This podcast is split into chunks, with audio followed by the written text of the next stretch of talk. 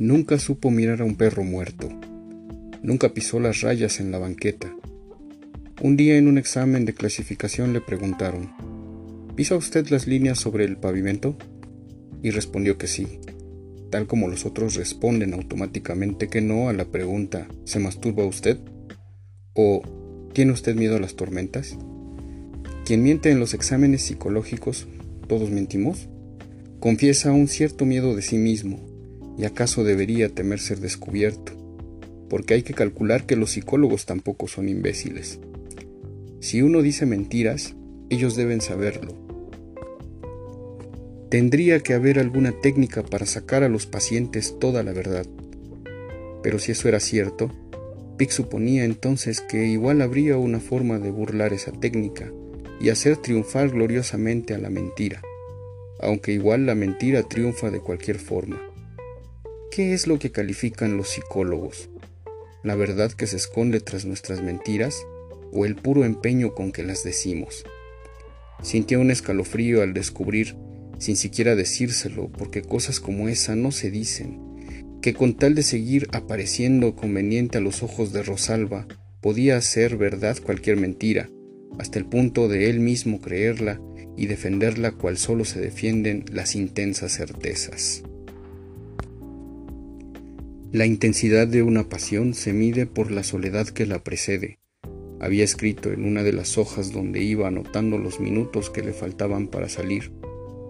A veces las mentiras más obscenas resultan preferibles a una verdad del todo detestable. Algo que no se acepta porque es inminente y lo inminente casi nunca se puede aceptar. La soledad, la muerte, la ruina, el desafecto, el asco, todos inaceptables como el amor equívoco, todos rondando la ventana por la noche como aquel hombre lobo que jamás llegó y por eso jamás estuvo ausente. A los cinco, a los siete, a los once años, nunca se iba el hombre lobo. Siempre podría entrar como en esa película donde los padres solo veían salir la pelota del cuarto y no bien se asomaban descubrían la cama vacía, la ventana abierta, el viento tétrico soplando en la cortina quizá de muñequitos. Eso nunca lo supo, pero bastó con que mamita le cambiara la cortina lisa por una del pato Donald para que Pix soñara, recordara, jurara que era la misma, aunque solo pudiera jurarlo ante sí mismo, porque como las tías habían dicho, Mamita estaba enferma. No debía disgustarla ni angustiarla. Pero quizá no era por eso que prefería callárselo del hombre lobo. Si él confesaba que tenía pesadillas, mamita iría a su cuarto, cuatro, seis, sabría el hombre lobo cuántas veces por noche, y entonces se le acabarían las funciones nocturnas, con la tele prendida tras la puerta cerrada, y mamita arrullada por su medio Valium. Si él tenía el mal tino de angustiarla, un gramo de tranquilidad. Todo el mundo sabía que el hombre lobo era más ágil que mamita, y en cambio iba a perder las películas viejas que durante el diario insomnio lo distraían al menos del terror al licántropo. Aunque bien es verdad que gracias precisamente a la función nocturna, Pick había contraído aquella pesadilla recurrente. Pero Pick no pensaba ya en la pesadilla, como en la presencia. ¿Cómo iba él a soñar durante tantas noches con el mismo adefesio, si no era porque el monstruo estaba ahí presente, jugando con sus miedos mientras se decidía a venir por él? En un libro leyó que el hombre lobo aullaba a medianoche. Con la tele prendida y los oídos tapados, nunca escuchó el llamado. Había una conexión entre él y el hombre lobo, y eso era lo que más podía aterrarlo saber en lo profundo que era el hombre lobo, no mamita, su verdadero pariente. ¿Cómo explicar si no su carencia absoluta de amigos? ¿O esos estados taciturnos en los que por costumbre se sumergía? ¿O el insomnio tenaz? ¿O la certeza de que a papá y mamá se los había llevado el hombre lobo en la noche del accidente? o incluso la sospecha casi divertida de que mamita era una institutriz a sueldo del hombre lobo. Cuando las cortinas del pato Donald fueron reemplazadas por una persiana púrpura, Pig ya sabía que el hombre lobo no acostumbra a entrar por las ventanas. Salía a buscarlo a la azotea cada luna llena. Inventaba conjuros. Se desnudaba a un lado del tinaco. Y aún así creía que tener 14 años era la peor mierda que a cualquiera podía sucederle. Inventaba princesas, las personificaba con chalecos azul turquesa y falda a cuadros, las seguía de lejos por el patio de la escuela, se metía al salón cuando estaba vacío solo para robarse algo de sus mochilas. Una goma, un cuaderno, alguna vez un peine. Fetiches prodigiosos para un ritual cuya misión Pick se encargaba de hacer buena en carne propia. Incapaz de medir la intensidad de un hechizo que él ponía toda la fuerza de sus ansias en multiplicar, Pick veía en esa magia la desembocadura natural de sus noches solitarias, y al fin lo descubría premonitorias. Más que hallar cualquier forma de medida, Pig asignaba a la pasión un valor cuando menos idéntico al de sus carencias, como si esa pasión llegase solo para ayudarnos a cobrar las deudas que el destino contrajo con nosotros, como si no supiéramos en lo que acaban todos los cobradores justicieros. ¿Qué iba a hacer una niña de faldita a cuadros y chaleco azul turquesa frente a un solitario de 13, 14 años, que no tiene ni un amigo y se desnuda en la azotea frente a la luna? Reírse, si se enteraba de lo segundo. O quizá apiadarse al observar lo primero. O más bien nada que no fuera dejarse mirar en silencio, igual que las estampas de los santos a las que los desesperados suplican enterarse y acordarse. Uno prefiere hablar con las estampas porque ellas no se ríen ni se apiadan, porque aún así saben, tienen que saberlo, que vamos por la noche como las ambulancias, aullando para silenciar las carcajadas del Creador, porque si había un Dios que lo miraba tenía que reírse, porque cualquiera se habría carcajeado de mirar sus estúpidos rituales, que sin embargo eran lo único que tenía para defenderse de la nada esa mustia perversa que primero se había transfigurado en hombre lobo y después en aquella urgencia convulsiva que le exigía a gritos llamarle por su nombre. Amor. No es que el amor fuese un recién llegado, era que el sentimiento recóndito e inconfesable, guardado siempre bajo triple llave en la conciencia, de pronto lo infestaba de una comenos hermética. Y claro, más tiránica. Si antes podía conformarse con mirar cada tres o cuatro veces a la vecina que algún día sería su mujer, y a la que nunca vio más que de niña, la escuela mixta sorprendió su niñez retirante con una transfusión hirviente de inconformidad, premura y lo que ahora sí podría llamarse retraimiento, una ausencia perpetua de cotidianidad un zumbido de sueños pertinaces, un ulular de ques vacíos, de comos, un incómodo asombro ante el espejo. Los síntomas que dos, tres años antes lo habrían cerciorado de ser el hombre lobo. Por eso seguía fiel a los rituales, porque a los monstruos solo se les calma alimentándolos.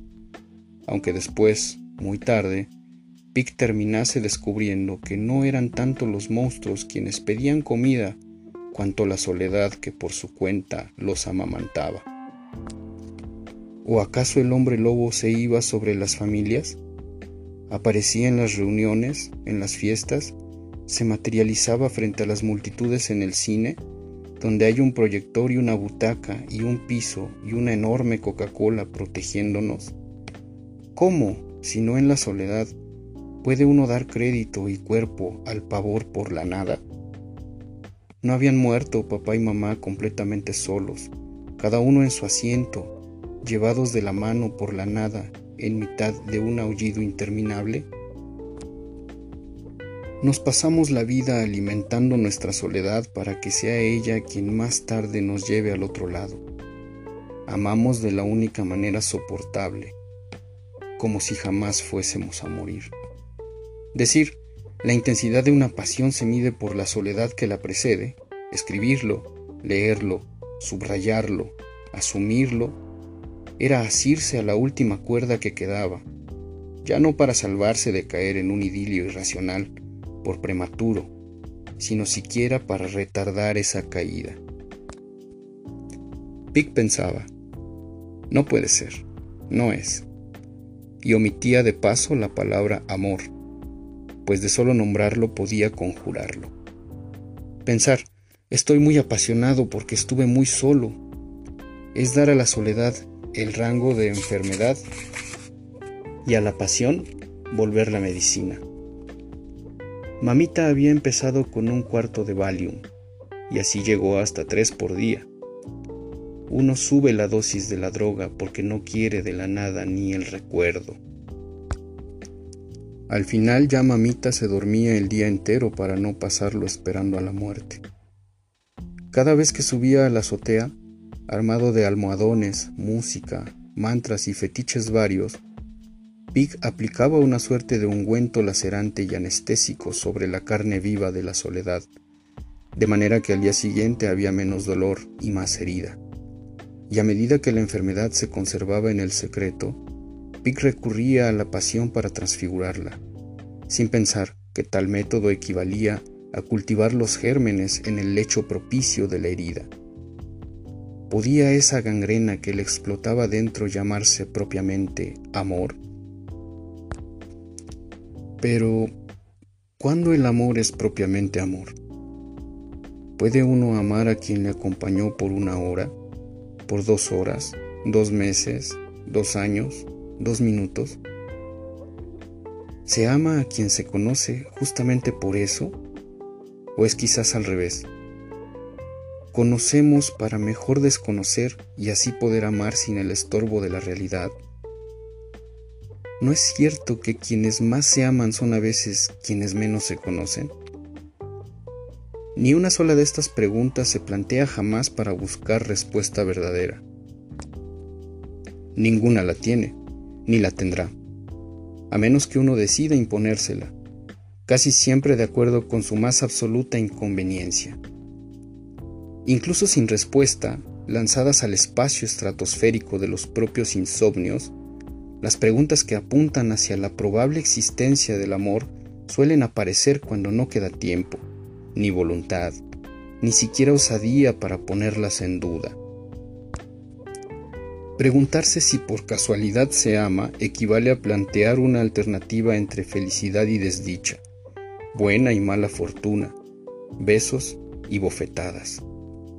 Se elige ser feliz, besado, afortunado, aún en la certeza de que sucederá lo opuesto, igual que se le dice que te vaya bien a un enfermo terminal. Elegimos a veces a costillas de la conveniencia y el sosiego, por razones tan inaccesibles como irracionales. Por eso las preguntas laten sin respuestas, y al final son capaces de aceptar cualquiera. El amor es lo más parecido a las mentiras. Justifica u opaca a la razón, por derecho o torcido que parezca. No requiere de justificaciones. Se reproduce a la menor provocación y exige todo el crédito del mundo. Además de que nadie, o casi nadie, puede vivir tranquilo en su total ausencia. Por eso cuando vienen las preguntas, lo hacen acompañadas de su correspondiente hilera de respuestas obvias. Sí, claro, por supuesto, para siempre. ¿Por qué no? Cualquier cosa con tal de no quedarse en esta orilla solitaria. ¿Qué más da si después del amor está la nada? ¿O es que alguien está aquí sin entender que al final de la vida no queda más que muerte? Claro que lo más fácil habría sido adoptar la solución caballeresca, consistente en creer que la dama precisa de un valiente anónimo que la salve de las fauces de la bestia. Un argumento eficaz para encerrarse en la monomanía de un videojuego felizmente concéntrico, pero fatal cuando lo que se busca es elegir con provecho Debe de haber no sé cuántos imbéciles que ahorita mismo eligen ser los buenos y enfrentarse a los malos de la historia. Se perseguía a Piga la tercera noche del Bloody Marys en el bar al que Rosalba seguía sin llegar. Había esperado las tres tardes en hilera, acompañado cada una por el mismo reparto de perdedores. De pronto, preguntándose por la cantidad de citas necesarias, cumplidas o incumplidas, para decirse propiamente víctima del sentimiento innombrable. O por la cantidad de tardes que tendría que pasar allí solo para ser propiamente pieza del reparto. Se miraría entonces como suele mirarse cada uno de los pobres diablos que se creen redimidos por un amor distante, y se acostumbraría, con la ilusión latente bloqueándole el dolor, calentando la herida, empollando la pústula, se iría haciendo a la idea de amar uno por uno los defectos que aún no conocía, y por lo tanto se comprometería a defender a ciegas, justificándolos y hasta adoptándolos como norma de conducta. No era cierto que había en esa posibilidad funesta, que esa Rosalba esquiva fuese el más ruin de los mortales, el imán silencioso de un abismo cuya íntima penumbra lo llamaba con la autoridad de la luna sobre el hombre lobo, caverna de neón en el desierto, carro de la montaña rusa con ruedas resbalosas y cinturones rotos?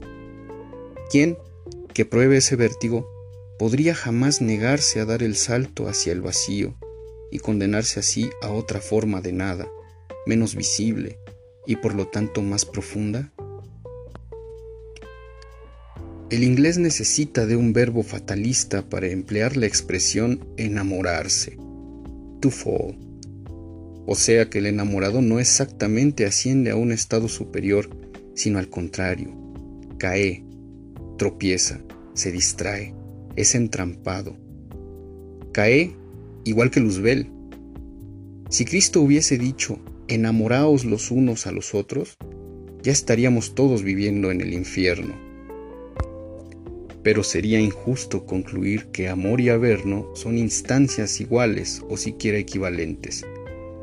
El diablo de allá abajo y el diablo del amor podrán ser parientes y en un momento socios, pero sus métodos difieren tanto como la horca del veneno, el sable del cuchillo, el cañón de la trampa. Pick había contraído la manía de hablar solo y en inglés. Cuando alguien lo pescaba a medio soliloquio, le quedaba el recurso de un chiste, siempre el mismo. Es que así lo practico se lo había robado a una película donde la heroína reconocía las capacidades amatorias de su héroe, a lo cual éste respondía ufanándose de su autodisciplina. Practico mucho cuando estoy solo. Pero la verdad es que Pig había descubierto en el inglés un surtido interminable de analgésicos. Ásperas y juiciosas, corpulentas, graníticas, las palabras castellanas le parecían demasiado dolorosas, ampulosas, corpóreas, para emprender con ellas cualquier forma de diálogo consigo mismo. De ahí que sin pensarlo contrajera el vicio de hablarse en puro inglés. Y entonces no pensaba, ni menos se decía una pregunta cuyo sonido le parecería cursi. ¿Me estoy enamorando? Podía imaginarse a Rosalba retorciéndose de risa con su voz cavernosa y sus ojos felinos y su cara de niño sin cumpleaños.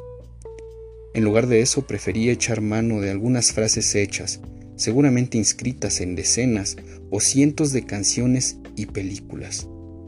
Don't wanna fall in love. I'm not in love. This ain't love. No deseo caer. No estoy. No es. Preguntárselo solo, negarlo, discutirlo, era poner en marcha una parodia de objetividad, que según Pick quería creer le permitía contemplarse desde el exterior. Así el inglés se convertía en una suerte de sede neutral donde no era pensable más tendencia que la de la razón. Un árbitro que hablaba casi siempre en inglés, excepto cada vez que emitía una sentencia o más exactamente un comentario final, puesto que todo aquello no era un razonamiento, sino en el mejor caso un protocolo íntimo, una pura e inútil escenificación, un paliativo apenas suficiente para huir del acecho de la nada, que como siempre está detrás, alerta, esperando el descuido que nos hará caer. Más que pensar o hablar o monologar, Pick iba encadenando frases hechas, casi siempre con un sentido trágico, pues en inglés no hacía más ni menos que caer, como se cae de lo alto de cualquier rascacielos. No importa si uno se halla hasta arriba en el aire o hasta abajo en el piso, pues se le considera igual de muerto. Da lo mismo si el tránsito le toma un instante o un mes. Una vez que el siniestro ha dado inicio, el despeñado está del otro lado de los vivos, en ese más allá que no admite apelaciones. En castellano se está enamorado, pero en inglés se cae en el amor y luego se está en él como en el centro de un capullo, puesto que no sucede como con la tentación, que luego de entramparnos y hacernos tropezar en sus dominios, termina liberándonos, vencida. Si fuera necesario reivindicar amor y tentación como demonios, habría que observar que ésta tiene un rango inferior al de aquel, hasta el punto de ser su descendiente. Pues pasa que el amor, su presencia engañosa o su ausencia estridente, es capaz de mimar todas las tentaciones y llegado el momento resistirlas si es preciso. Como le corresponde a un Padre eterno, y en tal modo ubicuo que nadie osa escondérsele sin por ello pagar con el infierno en la tierra. Capullo o sortilegio, el amor trae consigo promesas increíbles. Esto es, las únicas que deberían ser creídas, pues dar fe a lo improbable es haberse caído, presa, dentro, cautivo de una irrealidad en la que solo resta sumergirse y así andar por las calles con lo que el desdichado juzga una sonrisa imbécil. ¿Cuántos santos y mártires han muerto en el cadalso con la sonrisa impresa por una fe impermeable a la desdicha? Pic no sabía, o no quería decirse si efectivamente había caído, o si apenas estaba despeñándose hacia el fondo del amor o si aún no observaba sus abismos desde algún trampolín de incertidumbre.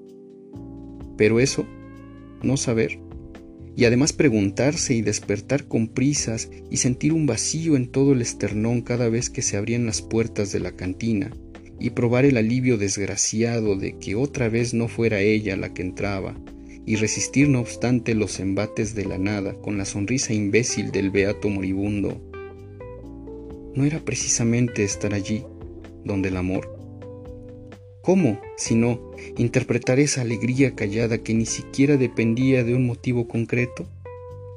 Dudas todas ociosas, entre tensiones varias donde el why, el where y el when no son sino preámbulos del veredicto en recio castellano. Creo que ya me jodí. Mas para estar jodido, Pic lucía insultantemente alegre. La expresión de festiva placidez que había seguido al me jodí parecía una ofensa al ambiente circundante, donde toda sinceridad muestra de alegría debía disculparse o inculparse con la coartada de una borrachera en pleno ascenso o descenso. Y Pig estaba sobrio, con apenas un par de blodis dentro y todavía viva la ilusión de que en cualquier momento Rosalba llegaría y dejaría claro que él no era otro jodido. No por ahora, pensó, con el orgullo fatuo imperdonable, siempre rayano en el desdén y la jactancia, que distingue o acusa a los solitarios pasajeros, esos que a diferencia de los otros sí tienen alguien a quien esperar, una razón con 50 o 60 kilos de peso para no contemplar más horizonte que aquel delimitado por la puerta, que nadie me contemple, que ni siquiera me sonrían. Sé bien a quién espero y no está aquí.